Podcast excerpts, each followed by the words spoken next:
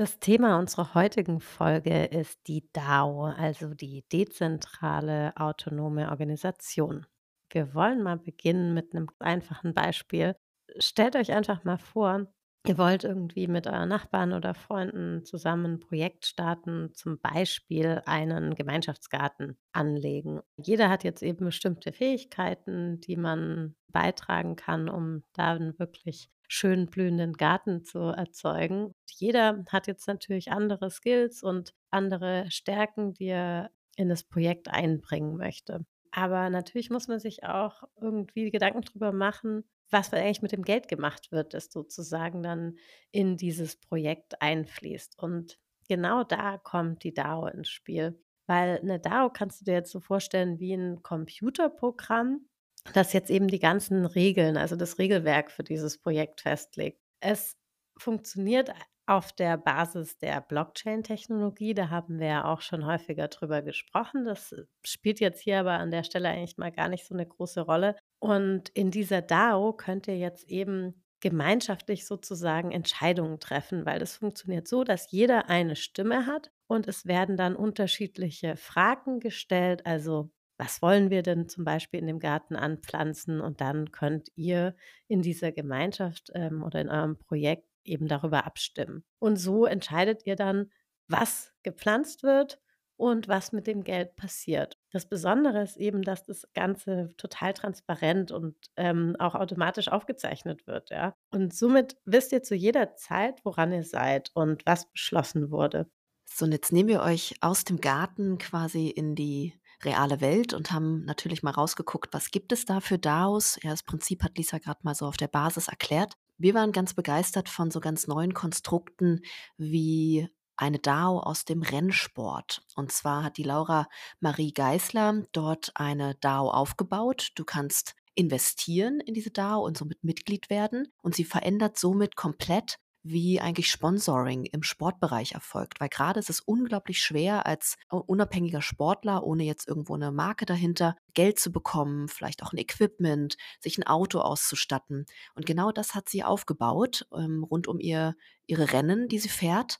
Und jetzt wirst du sozusagen Mitglied von diesem Club, von diesem Racing Club. Du kannst auch entscheiden, welche Farbe Equipment haben soll. Du wirst auch mal zu einem Rennen eingeladen und wenn sie ein Rennen gewinnt, bekommst du automatisiert auch in deine Wallet wieder etwas an Gewinn zurück. Und ich finde, das zeigt so ganz schön, wie wir Dinge einbringen können, Skills einbringen können, aber immer dafür auch wieder direkt entlohnt werden können. Und das verändert komplett, wie wir einmal Zugriff auf Ressourcen haben, vor allem auch für, ich würde mal sagen, Randgruppen, also für Gruppen, die vielleicht nicht so einfach an Geld kommen. Ja, in dem Fall ist es eine Frau im Sportbereich, im Motorsportbereich. Aber wir können, müssen das nicht nur jetzt mit Mann oder Frau denken, sondern wirklich auch auf alle möglichen anderen Gruppen bezogen. Deswegen so eine DAO hat ganz oder bringt ganz viele neue Möglichkeiten, um ja Ressourcen anders zu denken und zu strukturieren. Ja, und wie Lisa schon gesagt hat, hochautomatisiert. Und das nur mal als ein Beispiel einer Live-DAO sozusagen. Wir werden heute nicht nur über diese Chancen der DAO reden, sondern auch über Risiken und über Schwierigkeiten, gerade im Kontext Organisation und Zusammenarbeit, haben uns dafür den Gero eingeladen. Wir sind mega happy. Wir haben heute den Gero von Drateln bei uns und zwar als Experten für das ganze Thema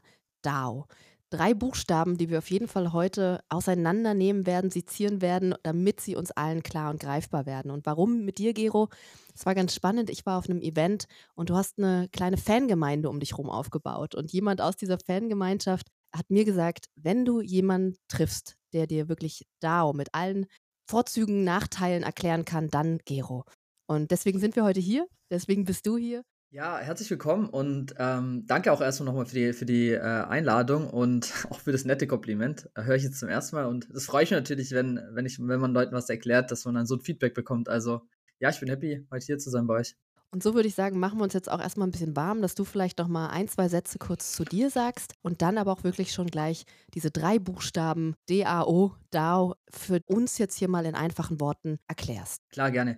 Äh, ich bin Georg von Dratteln. Ich habe jetzt, ich glaube, fünf plus Jahre ungefähr in der Unternehmensberatung gearbeitet, da vorzugsweise im IT-Bereich und habe mich seit anderthalb Jahren auch ähm, selbstständig gemacht im, mit, mit dem Fokus auf NFT Go-to-Market-Strategien. Habe auch schon in DAOs gearbeitet, äh, deswegen habe ich auch so diverse Hands-on-Erfahrungen. Das ist so ganz kurz und knapp, was ich mache. Derzeit bin ich äh, bei Chapter noch. Ähm, das ist bei uns ein Venture-Builder und wir fokussieren uns auf die Technologien AI und Web3 und versuchen halt da zu fokussieren, wie beide Technologien die Medienindustrie optimieren kann. Die drei Buchstaben. Genau, DAO. DAO steht erstmal für Decentralized Autonomous Organization. Klingt jetzt auch erstmal super sperrig und ich versuche das ein bisschen das aufzudröseln. Es ist letztendlich eine dezentrale autonome Organisation, also erstmal übersetzt. Um es einfach zu, in einfachen Worten zu beschreiben, es ist letztendlich ein Verbund von Freelancern, die sich ein gemeinsames Konto teilen. Dieses Konto ist aber jetzt kein klassisches Bankkonto, wie ihr oder wir es kennen letztendlich, sondern es handelt sich hierbei um eine Krypto-Wallet, die aber gemeinsam genutzt werden kann. Das ist so letztendlich, was eine DAO meistens ist. Und kommuniziert wird jetzt zum Beispiel nicht wie klassisch in Bürogebäuden, dass man sich trifft oder so, sondern wie es halt schon sagt, alles sehr, sehr dezentral. Das heißt, man nutzt verschiedene Applikationen, wie zum Beispiel Discord oder so, oder verschiedene anderen Applikationen, um halt letztendlich zusammen zu kommunizieren und auch zusammen an Projekten zu arbeiten. Mich würde noch interessieren, du hast vorhin schon angedeutet, du hast mal in einer DAO gearbeitet. Wie begegnen dir denn DAOs im Alltag oder im ja auch in deinem Beruf. Vielleicht kannst du da noch ein ja. bisschen was dazu sagen. Klar, gerne. Also in der DAO, erstmal, mit der ich zusammengearbeitet habe und auch noch zusammenarbeite, ist die Twire DAO. Das ist eine Service DAO. Das heißt, es gibt verschiedene Arten von DAOs. Also es gibt eine DAO, die fokussiert sich vielleicht eher nur auf ein gewisses Projekt, das es entwickeln will. Und eine Service DAO kann man ähnlich vergleichen wie so eine klassische Agentur oder Beratung, die halt versucht, gemeinsam Projekte zu umzusetzen. Und wie bin ich auf die DAO gestoßen? Ganz einfach eigentlich über so ein Event letztendlich. Ich, hab da, ich war auf einem Krypto-Event oder Web3-Event und da hat jemand, war auch von der DAO da, der Timo damals und der Max, die hatten einen Vortrag gehalten. Also bin ich da mit denen in Kontakt gekommen und dann haben, haben wir einfach gesprochen und dann hieß es nicht so, ja, Gero, willst du nicht auch Teil von Twire sein? Und so sind wir zusammengekommen und haben dann auch relativ zeitnah dann auf erste Projekten zusammengearbeitet. Gerade jetzt noch an die Hörer und Hörerinnen würde ich sagen, ich glaube, man muss so ein bisschen in diese Web3-Bubble kann bei LinkedIn anfangen, einfach nach den Begriffen suchen und dann gibt es auch so eine DAO Landscape, die kann ich auch nachher teilen, könnt ihr dann in die Show Notes packen. Da sieht man so eine über, übergeordnete ähm, Arten von verschiedenen DAOs. Da kann man einfach letztendlich mal gucken, was interessiert einen und da würde ich einfach sagen, auf den jeweiligen Discord gehen oder auf die Website und dann einfach informieren, in Kontakt treten mit den Leuten und einfach so anfangen und tun. Ich glaube, so ist es am einfachsten. So hat es mir auch am schnellsten geholfen zu verstehen, wie funktioniert eine DAO und wie ist so der Unterschied zur klassischen Organisation. Genau da würde ich nochmal anknüpfen. Also erstmal mega. Wir sind ja auch mhm. riesengroße Timo-Fans ah, cool. und haben auch schon eine ganz tolle Folge mit ihm über ChatGPT aufgenommen. Aber du hast gerade schon gesagt, das ist eine andere Organisationsform. Ich würde da nochmal gerne ein bisschen tiefer reingehen. Was ist denn jetzt anders? Ja, was mhm. ist denn eigentlich der, der Vorteil einer DAO oder warum hat es irgendwie seine Daseinsberechtigung? Organisatorisch ist es erstmal halt was komplett anderes, als wenn ich jetzt zum Beispiel ein angestelltes Verhältnis habe und für, eine Unter für ein Unternehmen arbeite. Das heißt, ich glaube, die Grundvoraussetzung, um eine DAO überhaupt aktiv zu sein, ist, wenn du letztendlich irgendwie auch monetär davon profitieren möchtest, dass du selbstständig bist, weil du müsstest mehr oder weniger auch Rechnung schreiben können. Das ist sehr, sehr wichtig, weil ich sag mal, wenn du bei einer DAO mitarbeitest, dann bist du da nicht angestellt. Ne? Also eine DAO ist letztendlich, wie ich vorher eingangs erwähnt habe, eigentlich ein Verbund von Freelancern. Ne? Das heißt, Grundvoraussetzung muss Freelancer sein oder Freelancerin. Und dann ist die zweite Grundvoraussetzung, dass du vom Arbeitsstil halt eher so die Hands-on-Mentalität hast. Also nicht, sag ich mal, wie zum Beispiel so im Angestelltenverhältnis, das gibt es ja, dass man einfach Leute sagt, die warten dann auf Arbeit und wenn nichts ist, dann ist nichts. Weil es funktioniert so nicht auch nicht, sondern du musst halt eher so wirklich dich aktiv anbieten und halt wie auch in der Selbstständigkeit auch ein bisschen pushen und gucken, hey, kann ich hier unterstützen? In der Regel ist es nicht so, dass dir irgendwelche Aufträge zufliegen. Ne? Man muss da schon letztendlich sich reinhängen. Ich glaube, das würde ich sagen, sind so die, die Hauptunterschiede so zu einem klassischen Angestelltenverhältnis. Was jetzt noch der Unterschied ist, also die, die Rechtsform, es, es gibt in Deutschland noch kein Konstrukt, wie du eine DAO abbilden kannst. Ich würde sagen, am ehesten würde es mich so an eine GBR erinnern, also Gesellschaft bürgerliches Recht ist, weil da haften letztendlich alle gleich. Nur meine Vermutung, also vom, vom, Gefühl, es gibt, wie gesagt, juristisch noch keine Eindeutigkeit, um zu sagen, hey, so kann eine DAO in Deutschland aufgesetzt werden. In anderen Ländern funktioniert es, in der Schweiz zum Beispiel oder in den USA in manchen Staaten, aber in Deutschland aktuell noch nicht möglich. Genau, ich habe auch gehört, also, ne, oder auch Verein, Ges ja. Stiftung gehen ein bisschen in so eine Richtungen, aber wie du sagst, es ist einfach rechtlich noch nicht mhm. geregelt mhm. und ähm, du hast gerade schon die Schweiz angesprochen, Amerika, Liechtenstein, die haben ja. inzwischen schon rechtliche Rahmen dafür damit es auch wirklich legal als eine DAO dann auch wirklich abgesichert ist. Du hast gerade auch gesagt, war ganz spannend, also Freelancer hast du genannt, ne? Gibt ja auch sowas mit, wie jemand vielleicht schon gewohnt ist zu arbeiten mhm. und dann aber auch jemand, wir müssen schon auch wollen und was beitragen wollen. Also nicht warten und zurücklehnen und gucken, was kommt, ja. sondern man muss aktiv nachfragen, reingeben. Das finde ich beschreibt schon so ein bisschen, wie diese Mitglieder der DAO vielleicht mhm. ähm, aussehen, also aussehen im Sinne von, welche Qualitäten sie mitbringen. Hast du da noch mehr als Beschreibung? Also was macht diese Mitglieder aus? Ich glaube, was halt auch ganz wichtig ist, dass du halt wirklich ein gewisses Skillset hast. Ich glaube, es bringt mehr eher ein Spezialist zu sein als so der klassische Generalist. Und dann kannst du zum Beispiel sagen, gut, ich bin jetzt der Spezialist für Legal-Sachen oder ich bin jetzt der Spezialist für äh, Smart Contracts programmieren. Und dann kannst du letztendlich da dein Skillset wirklich in der DAO einbringen und dann, wenn zum Beispiel irgendwie ein Projekt reinkommt, so ein DAO und die sagen, hey, wir haben jetzt eine Ausschreibung für die und die verschiedenen Skills, kannst du dich halt viel einfacher drauf bewerben, als wenn du, sag ich mal, du bist jetzt so der Generalist, der so ein bisschen alles kann, weil das ist dann schwieriger dann, dann auch wirklich eine Stelle zu bekommen, weil du konkurrierst dann halt immer gegen die Spezialisten, was es dann letztendlich schwierig macht. Ja, und was ich eben auch so spannend finde, du kannst eben wirklich auch mitentscheiden. Du gibst nicht nur dein Skillset rein, sondern dadurch, dass es ja keine klassische Organisationsform ist, wo es irgendwo einen Chef gibt, der sagt, so und so machen wir das jetzt, hast du viel mehr Mitgestaltungsmöglichkeiten und Mitentscheidungsrecht. Ich finde es gerade total spannend, was ihr da sagt, auch mit dem, es gibt nicht diesen klassischen Chef. Da würde ich mich natürlich trotzdem fragen, irgendwer muss ja so diese DAO einmal aufsetzen oder ein Regelwerk definieren. Vielleicht Kannst du, Gero, dazu auch nochmal was sagen? Ja, sehr gerne. Und das war auch so ein bisschen die Schwierigkeit bei uns bei, bei Twi. Also wir hatten so quasi so Founding-Member und die haben das letztendlich aufgesetzt und die waren so inoffiziell die Chefs. Und was für mich auch ein großes Learning war, du hast in jeder Organisationsform irgendwie immer mehr oder weniger solche Leader. Auch wenn es in der DAO so klassisch klingt, so ja, demokratisch, jeder gleich, jeder darf voten, klingt erstmal super nett und auch fair aber funktioniert nicht hundertprozentig, weil du hast das Problem, was auch ein großes Learning ist, wenn man sich so die, die Government, also die, die ähm, Stimmbeteiligung auch bei verschiedenen anderen DAOs anschaut, dann hast du, glaube ich, nur so 0,03 bis 1 Prozent aller Mitglieder voten. Das zeigt sehr, sehr gut, wenn man die Daten dann auswertet, Großteil der Leute, die haben keinen Bock auf Voting. Und da habe hab ich jetzt für mich zum Beispiel die Hypothese gestellt, okay, woran liegt es?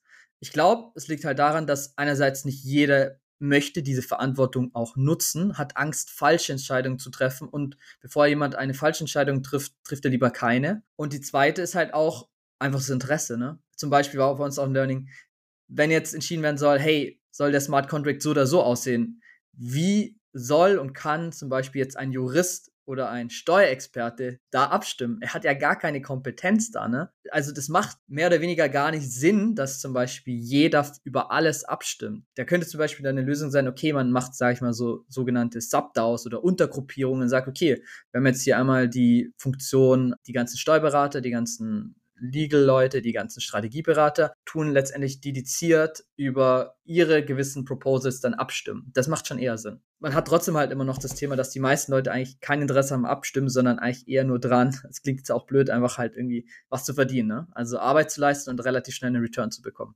Voll, jetzt hast du eben auch gerade schon eine Frage mit angerissen, die, die wir total spannend fanden. Und immer auch wieder nämlich genau diese Frage stellen, will man überhaupt immer riesengroße basisdemokratische Entscheidungen? Ne? Oder sind wir nicht unglaublich langsam dann einfach in Organisationen oder in solchen Freelancer-Teams und Gruppen? Vielleicht hast du da noch ein Statement zu und mich würde eben dann auch genau die Frage da interessieren, ist das dann überhaupt für große Konzerne zum Beispiel äh, eine Form oder entstehen daraus eigentlich immer eher außerhalb als eine neue Gruppe sozusagen? Sehr, sehr gute Frage und ich würde ich würd sie folgt beantworten. Ich glaube, dass wir auch zum Beispiel bei Twi gelernt hatten, wir hatten dann so ein Board aufgesetzt und das Board wurde dann demokratisch gewählt, einmalig für eine gewisse Periode und das Board durfte dann autark über sehr, sehr viele Sachen entscheiden. Heißt, kann man eigentlich ähnlich vergleichen wie bei einer klassischen Organisation, Organisation wie so ein C-Level, ne? die entscheiden relativ schnell über viel und wichtige Sachen. Bei uns dann ganz gut funktioniert. Das könnte ich mir dann auch gut vorstellen bei größeren Organisationen. Aber wenn man jetzt sagt, hey, soll es ein, wie ein Konzern in eine DAO sich wandeln, ich glaube nicht, dass das funktioniert. Ich glaube, was eher funktioniert, was, was ich bisher noch nicht gesehen habe, dass man so neben diesem Konzern als Art I don't know, Spin-off, Startup so eine DAO aussetzt, wo sich verschiedene Freelancer sag ich mal, in Anführungsstrichen anmelden können, dass sie sagen, okay, möchtest du jetzt zum Beispiel für den Adidas oder für den Nike DAO arbeiten und du als Freelancer hast ein gewisses Skillset, kannst dich dann da bewerben und wirst dann da reingelassen. Das heißt, davor wird irgendwie eine Qualitätssicherung in Anführungsstrichen gemacht, wird halt irgendwie ganz normal wie bei einem Recruiting-Prozess geprüft, ob du halt die entsprechenden Skills hast. Und dann können gewisse Arbeitspakete, die vielleicht nicht in dieser Organisation Nike oder Adidas vorhanden sind, können dann gut gescoped werden. Also muss ganz klar gucken, okay, wie sind die Anforderungen, welche Skills brauche ich und diese kleinen Arbeitspakete, die könnten dann ausgelagert werden an eine DAO. Ich glaube, das könnte sehr, sehr gut funktionieren, weil dann könntest du als Freelancer auch für gewisse Brands arbeiten, aber ohne dass du jetzt direkt dieses Angestelltenverhältnis hast. Sie können halt diese wirklich dezentrale Organisationsform in so einem kleinen Pilot dann testen. Ich glaube, es macht keinen Sinn, gesamt, die gesamte Organisation umzukrempeln. Und viele Leute, das hatte ich ja vorher angesprochen, ich glaube, wären auch gar nicht in der Lage, dann in so einer Dauer zu funktionieren, Absolut. Ich finde es total spannend, was du gerade beschreibst. Dieses eigentlich wie ein Tool oder wie eine, einen Boden oder eine Bubble sozusagen, in der man genau solche projektbasierte Zusammenarbeit vielleicht dann irgendwann auch hoffentlich rechtlich realisieren kann, weil ich erinnere mich da auch zurück an meine Zeit bei Daimler. Wir hatten ganz oft solche Ideen, dass wir eigentlich auch über Firmen hinweg Leute ausleihen für Projektmitarbeit. Mhm. Und da sind wir halt in riesen äh, rechtliche Themen gekommen ja. mit Arbeitnehmerüberlassung und all sowas. Das heißt, es geht einfach nicht. Und deswegen fände ich das total hochspannend, wenn da vielleicht jemand wirklich dran arbeiten würde und so mit großen großen Konzernen auch so eine projektorientierte, skillorientierte ja, Möglichkeit und Handwerkzeug gibt. Und trotzdem, hier gleich noch eine Frage, die ich an dich habe. Vielleicht hörst du das auch öfter von Kunden. IP, NDA, also ja. Unternehmensgeheimnisse. Wie, wie geht das, wenn jetzt auf einmal da in so einer neuen Gruppe, in so einer Bubble die Leute zusammenkommen und jetzt nehmen wir mal irgendwie hier aus unserem Süden den Bosch, Daimler, wie auch immer. Würde das überhaupt funktionieren oder kommt man dann wieder an Themen, Unternehmensgeheimnissen und so weiter? Ich glaube schon und gerade weil du auch Bosch ansprichst, ich hatte nämlich auch, ich glaube eine Werkstudentin war das, eine Studentin, die, die an ihrer Masterthesis saß, die hatte mich auch interviewt zu dem Thema DAO und dass die bei Bosch so eine Art Freelancer-Plattform bauen und wie sie quasi so DAO-Elemente mit einbauen können. Ich glaube, das geht ganz gut. Du hast halt, wir hatten zum Beispiel auch bei Twire dann halt auch NDAs und so Sachen, die wir unterschreiben müssen. Wir haben dann halt quasi in unserer Community dann Projektteam für das jeweilige Projekt geformt. Dann haben wir halt gesagt, ja, die Leute, die jetzt da mitarbeiten, müssen halt das zuerst unterschreiben und erst dann können sie, kriegen sie die ganzen Projektinformationen. Ich glaube, das ist nicht so das Problem, weil diese ganzen Tools, wie zum Beispiel Discord oder Notion, was, sag ich mal, so Tools sind, die man halt auch remote sehr, sehr gut nutzen kann, um für Kollaboration zu sorgen, da kann man ja über äh, Berechtigungen und so weiter, das alles schon entsprechend steuern, dass dann halt Leute auch erst gewisse Dokumente und Assets sehen, sobald sie halt gewisse Bedingungen erfüllt haben. Also ich glaube, das ist nicht so die, die Hürde, glaube ich. Es ist halt einfach so eine, eine Sache der, welche Tools nutze ich und wie setze ich die Prozesse richtig auf. Also ich finde es voll cool, dass du mal so ein richtig dickes Beispiel aus dem echten Leben oder für einen greifbaren Beruf gibst. Ich würde da gerne noch mal ein bisschen mehr mit euch drüber diskutieren. Und zwar, wofür eignet sich denn jetzt eine DAO und wofür nicht? Ich arbeite ja jetzt, sage ich mal, eher in einem Konzern aktuell als in einem Startup. Bin hauptsächlich für, für Vertrieb verantwortlich und Sales. Ja, also wenn ich mir jetzt überlege, ganze Thema Capacity Management zum Beispiel, was du ja so ein bisschen gerade angesprochen hast auf dieser Projektbasis, ja, wenn ich da in die Kompetenzen sozusagen, also in meine Ressourcen reinfragen würde, wer will oder, oder kann oder so, ich weiß nicht, ob das umsetzbar ist. Also wenn wir wirklich über mehrere mhm. tausend von Menschen sprechen, ja. Wenn du uns da nochmal irgendwie so ein, zwei Beispiele geben könntest. Um erstmal noch die Frage zu beantworten, ich glaube, das ist ein klassisches Problem immer bei Staffing. Ne? Du hast halt immer gewisse Projekte, die sind halt begabter und manche halt nicht. Und das obliegt dann halt immer dem, sag ich mal, der das Projekt sage ich mal, ranbringt und auch der Kunde, welche Personen letztendlich genutzt werden sollen für, für das Projekt, beziehungsweise dann auch auf dem Projekt arbeiten dürfen. Und um zu deiner zweiten Frage zu kommen, wo eignet sich Ich glaube. Warte mal, ich will da ja. noch was dazu mhm. sagen. Mhm. Also ich meine, ich komme jetzt natürlich auch schwer raus aus dieser Denke, weil diese ganzen Menschen werden ja monatlich bezahlt. Also ist natürlich mein Interesse, dass die auch beschäftigt sind. Ja, also dass es genügend. Deswegen vielleicht muss ich da auch noch mal mich komplett rausbegeben weil wenn ich die nur zahle, wenn sie auch auf einem Projekt sind, ist es ja wieder eine ganz andere Situation.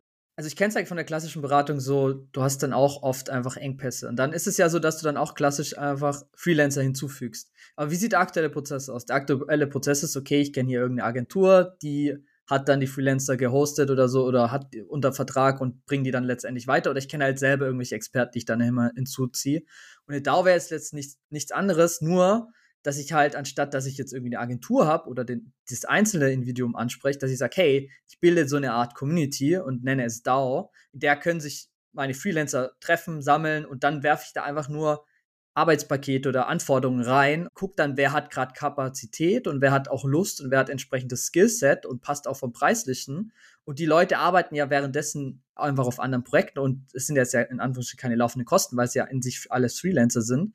Und ich habe dann einfach, sage ich mal, einen zusätzlichen Ressourcenpool, den ich halt auch ansteuern kann. Ich glaube, so würde ich es beschreiben. Und um zu deiner Angangsfrage zurückzukommen, für was für Arten für, für Projekte eignet sich, ich würde sehr, sehr stark sagen, dass es sich für sehr tech-orientierte Personen nur eignet und also technologisch relevante Projekte eignet, weil ich hatte ja vorher erzählt, dass man dann um gerade so dezentral zusammenarbeiten, braucht man halt schon ein gewisses Skillset, um halt auch mit verschiedenen Tools klarzukommen, ne? Weil du hast dann zum Beispiel an einer Stelle Discord, was jetzt von der UI nicht, nicht so ist, dass es jeder gleich versteht. Oder du hast Tools wie Notion, was auch direkt überfordert, die halt vielleicht nicht von, vom, vom Tech kommen. Dann hast du halt vielleicht noch zwei, drei andere Tools, wie die Bezahlung abläuft und so weiter. Und ich glaube, dass dann viele, die jetzt vielleicht nicht das Tech im Blut haben, schnell allein nur durch die Tools überfordert sind und ich denke auch, Gero, total, ähm, wie du beschreibst, also einmal irgendwie so ein bisschen dieses Affine und dann müssen es wahrscheinlich auch eher, aber vielleicht ist es auch nur eine Annahme von mir, auch Aufgaben sein, die man gut zerlegen kann. Also sprich, wo ein gemeinsames Zusammenwirken auch gut funktioniert. Ja, ja ich denke da auch, du hast gerade schon so den Tech-Bereich genannt, ne, der ja eh schon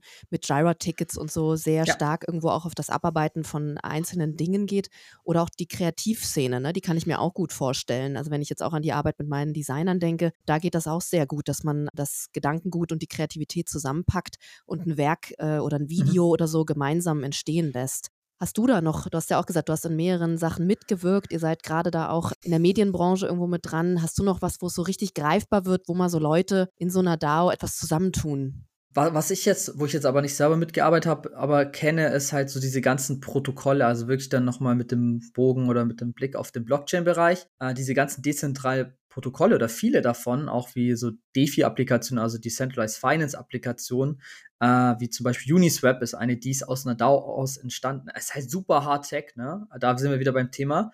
Die haben dann auch Entscheidungen dann auch wirklich on-chain ab abgestimmt. Das heißt, du, da gibt es verschiedene Tools, wo wir auch wieder bei den Toolings sind. Kannst du dann letztendlich deine Stimme, du kannst dann mit deiner Wallet, kannst du dann letztendlich auch voten für gewisse Proposals oder an, an, an wie zum Beispiel ein Produkt, ob das in die eine oder andere Richtung laufen soll. Und, und das funktioniert da ganz, ganz gut und das sehe ich da. Also es kommt, es kommt halt wirklich dieser DAO-Gedanke kommt halt auch aus dem Blockchain-Bereich, weil sie sagen, okay, deine Wallet wird dann irgendwie zur, zu deiner digitalen Identität und mit deiner digitalen Identität kannst du natürlich dann auch wählen, so wie wir heutzutage zum Beispiel mit unserer physischen Identität, wie zum Beispiel Personalausweis, halt auch dann zum, zum Amt gehen und da uns darüber verifizieren, können wir das halt in der digitalen Blockchain-Welt mit unserer Wallet machen. Und ein anderer DAO-Gedanke, wo ich sehe, äh, oder wo halt auch viele DAOs aktiv sind, ist das Thema Investieren. Menge X an Euro oder Dollar oder in Form von Kryptowährung und investiert in verschiedene Assets und stimmt dann aber auch sehr demokratisch darüber ab, über dieses Konstrukt. Total spannend, was da für Möglichkeitsreichtum drin liegt. Also ich habe da gerade letztens auch viel drüber gelesen, wenn wir in so Bereiche gucken, wo Gruppen vielleicht auch benachteiligt werden. Also jetzt mal, wenn man Gründerinnen zum Beispiel anspricht, die weniger VC-Geld ähm, bekommen. Da bilden sich zum Beispiel gerade viele DAOs,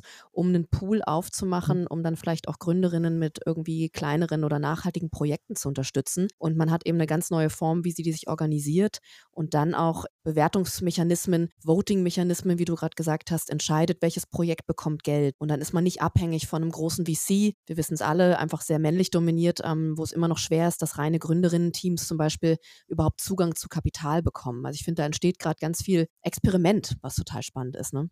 Wie wir in Zukunft vielleicht in Startups oder in Unternehmen auch investieren, ja, wenn man äh, sich dafür diese DAO Eigenschaften zunutze macht. Das kann ich mir auch richtig gut vorstellen, dass das auf jeden Fall einer der Use Cases sein wird, ja, die, wo man es gar nicht merkt. Das ist ja immer das Beste. Blockchain im Hintergrund. Ja, ja das ist genau. wichtig, dass die Tech in den Hintergrund gehört. Dann erreicht es doch mehr Leute. Ja. Exakt. Ich würde auch gerne noch eine schwierige Schwierigkeit bei DAOs hinzufügen, weil es ist nicht alles nur positiv, um auch einfach wirklich die, die komplette Palette abzudecken. Zum Beispiel auch bei uns Schwierigkeiten teilweise waren, ist das Thema Skalierung. Ne? In klassischen Unternehmen hast du halt auch für interne Prozesse, Recruiting, I don't know, FIBO und den ganzen Kram halt, äh, was jetzt nicht aktiv an Projekten mitarbeitet, hast du ja eigentlich dann Personen, die da angestellt sind und halt diese Sachen, sag ich mal, abarbeiten. Und in der DAO hatten wir ja gelernt, haben wir ja keine Angestellten, sondern wir haben eigentlich nur Leute, die auf Projekten arbeiten. Und dann merkst du halt relativ schnell, okay, wer macht die internen Sachen?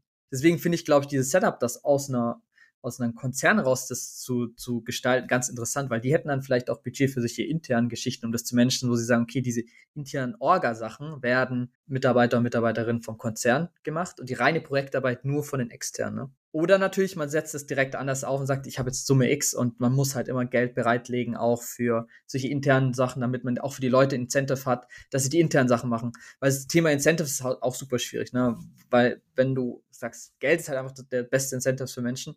Wir haben es dann auch bei uns versucht, mit Bildung zu machen, dass wir, okay, wir sagen, wir machen irgendwie Education, dafür können die Leute dann machen ein paar interne Sachen. Es hat eine Zeit lang funktioniert und auch am Anfang, wo halt jeder so euphorisch war, aber irgendwann merkst du halt so, das flacht ab, die Euphorie, und dann ist der Mensch doch dann so, er macht dann Zeit, investiert nur Zeit rein, wenn er irgendwie halt auch ein Incentive hast. Und das funktioniert bei Startups dann wiederum gut, weil du hast bei Startups Equity und du hoffst natürlich drauf, dass in der Zukunft das irgendwann mehr wird und auch einen richtigen Wert hat. Aber in der DAO gehört ja jedem allem alles, so in der Theorie, und dann sagst du, warum soll ich das jetzt machen? Ich habe ja keinen Anteil an der DAO, so. Das sind dann auch so Schwierigkeiten, wo wir noch überlegt haben, hm, wie finden wir da eine Lösung, was halt echt tricky ist, so, ne? Oder eben, wie du sagst, ne, dass du dann doch auch noch neben den, ähm, wir geben Geld dafür, sozusagen etwas Monetäres für einen Job, sozusagen, dass man doch auch nochmal in Richtung der Anteile denkt, ne? Und dieses Vergeben und jemanden mit beteiligen. Ähm, ja.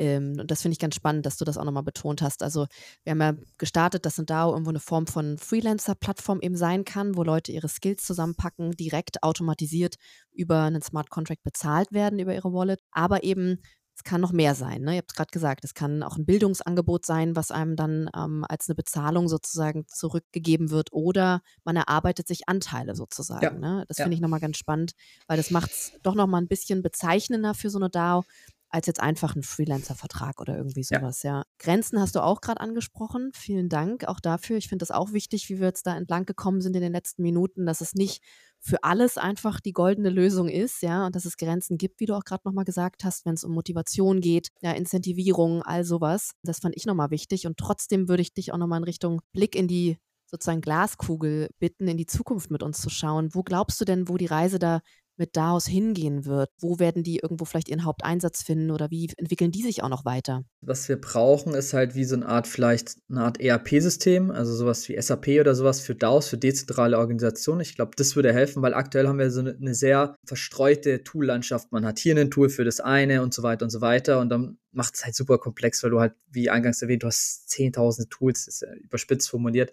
Und das ist für viele überfordernd. Ich glaube, du bräuchtest irgendwie eine Suite, mit der du das letztendlich alles machen kannst, alle verschiedenen Prozesse. Ich glaube, das würde erstmal helfen. Zweitens, was super wichtig ist, ist das Regula die regulatorische Sicherheit in Deutschland. Ich glaube, das würde auch helfen, wenn da der Gesetzgeber sagt, okay, eine DAO ist XY, weil dann auch mehr Leute trauen sich da dann auch einfach mal mit zu beschäftigen, weil wir wissen, wir Deutschen sind sehr risikoavers und wenn da regulatorisch irgendwas nicht sicher ist, dann ist der, glaube ich, bestimmt 80, 90 Prozent schon erstmal lässt er die Finger von. Und das dritte ist, glaube ich, es wird sehr, sehr stark über den Tech-Bereich kommen und gerade so meine These, dass so Konzerne das so irgendwie so ausgliedern, so als erweiterter Ressourcenpool. Ich glaube, das könnte ich mir sehr, sehr gut vorstellen. Aber da, ich glaube, das werden die halt auch erst machen, wenn es halt regulatorisch geht, weil das, da sind wir wieder beim Thema. Ich glaube, Konzerne können sich das halt auch nicht leisten, sowas irgendwie zu machen, wenn da keine Sicherheit ist. Wenn ich jetzt heute zum ersten Mal hier bei uns in der Folge das Wort DAO gehört habe, was würdest du dieser Person raten, ja, wie sie sich weiterbilden kann oder ein bisschen ins Erleben kommen kann? Hast du vielleicht irgendwie dann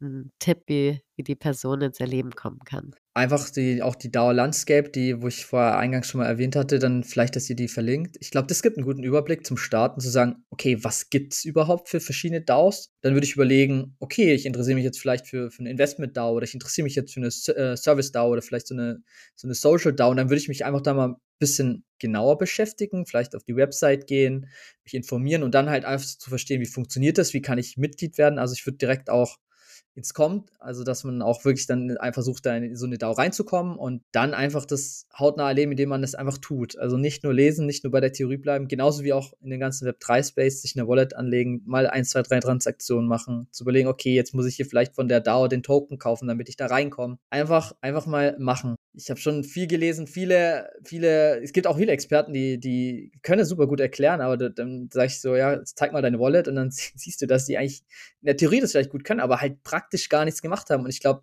also meiner Meinung nach lernt man das erst richtig, wenn man praktisch das auch tut, weil dann siehst du auch, was funktioniert nicht gut und, und was auch, ähm, was funktioniert vielleicht gut. Ja, genau. Und ich finde, das ist an der Stelle ja auch nochmal ein Aufruf, wir können alle noch MitgestalterInnen werden, ja. Und die Entwicklung der DAOs ist noch so jung. Wir haben jetzt angesprochen, es gibt noch nicht mal eine richtige Rechtsform dafür. Also ja, deswegen hier der Aufruf von meiner Seite. Ähm, beschäftigt euch damit ähm, und werdet MitgestalterInnen. Wir haben noch eine etwas andere Frage für dich. Ich bin gespannt, auf was du sie beziehen wirst, aber Okay.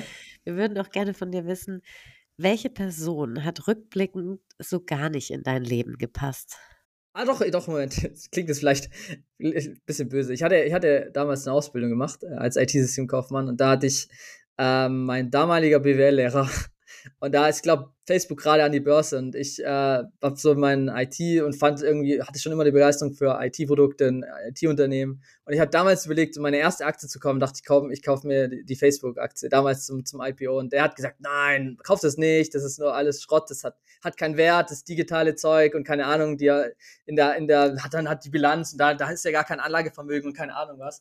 Ja, und ich habe auf ihn gehört. Also ich glaube, ähm, ich hätte lieber nicht auf ihn hören sollen und einfach mal die erste Aktie kaufen sollen glaube, es wäre die bessere Entscheidung gewesen. Geile Anekdote. Gut, dass du auf dem Weg der IT geblieben bist und jetzt ähm, mit uns genau in diese sozusagen nächste Welle des Internets reingeguckt hast und die DAO mit uns beleuchtet hast. Vielen Dank, Gero, für deine Zeit, für deine Insights. Das war echt mega bereichernd. Wir haben viel gelernt. Dankeschön. Ja, und wie könnt ihr jetzt mehr über die DAO erfahren, beziehungsweise ja ein bisschen ins Erleben kommen? Wir haben, ein, wie wir finden, ganz tolles Interview für euch rausgesucht, dass ihr euch einfach mal in 15 Minuten ganz kurz und knackig ein bisschen was anhören und anschauen könnt. Genau, das Interview, was Lisa anspricht, ist von der Isabel Welpe eine Forscherin und Professorin von der Technischen Universität in München. Also folgt vielleicht auch mal ihr, ja, Isabel Welpe, wie gesagt, und ihr findet ganz viele Studien, Forschungsergebnisse rund um das Thema. Sie forscht vor allem was die DAO auch im Kontext Zusammenarbeit und Bildung verändern wird. Also wir finden es sehr spannend und definitiv eine Person, der man unbedingt in dem Raum folgen könnte, um ganz viel weitere Inspiration und Wissen zu bekommen. Das als eine Idee. Ansonsten natürlich, wir sprachen einleitend von dem LMG Racing Club. Wenn ihr mal Lust habt, auf die Webseite zu gehen, vielleicht sogar Teil von sowas zu werden, könnte das auf jeden Fall eine schöne Adresse sein, um mal einer DAO beizutreten.